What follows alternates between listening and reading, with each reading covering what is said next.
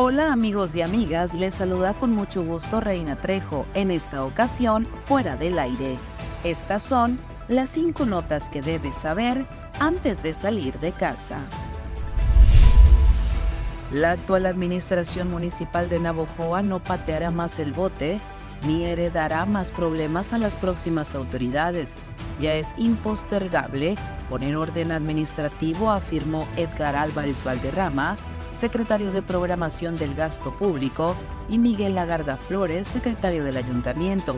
Llamaron al Sindicato Único de Trabajadores del Ayuntamiento al servicio de Navojoa tener sensibilidad y corresponsabilidad. El maestro de la Escuela Secundaria Técnica 67, Carlos Barreras, inició una huelga de hambre en protesta por la reinstalación aparentemente arbitraria de la subdirectora Estefanía Santoyo. Desde temprana hora el maestro se amarró con cadenas a la cerca principal del centro de trabajo. Esta acción es apoyada por más de 20 trabajadores, alumnos y padres de familia y anunció el docente que será permanente.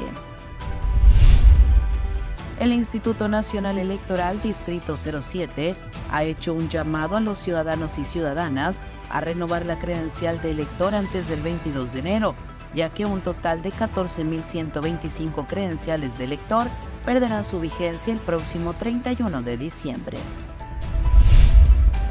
El Congreso de la Unión ha llevado a cabo la actualización de las tabletas de enfermedades de trabajo y la de vinculación de incapacidades permanentes, incorporando 88 nuevos padecimientos, entre los que se incluye el COVID-19, trastornos de ansiedad y pérdida del embarazo.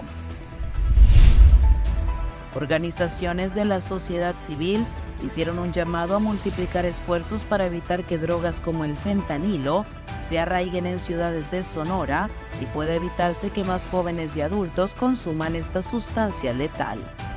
Que tengas un maravilloso día. Para fuera del aire, Reina Trejo.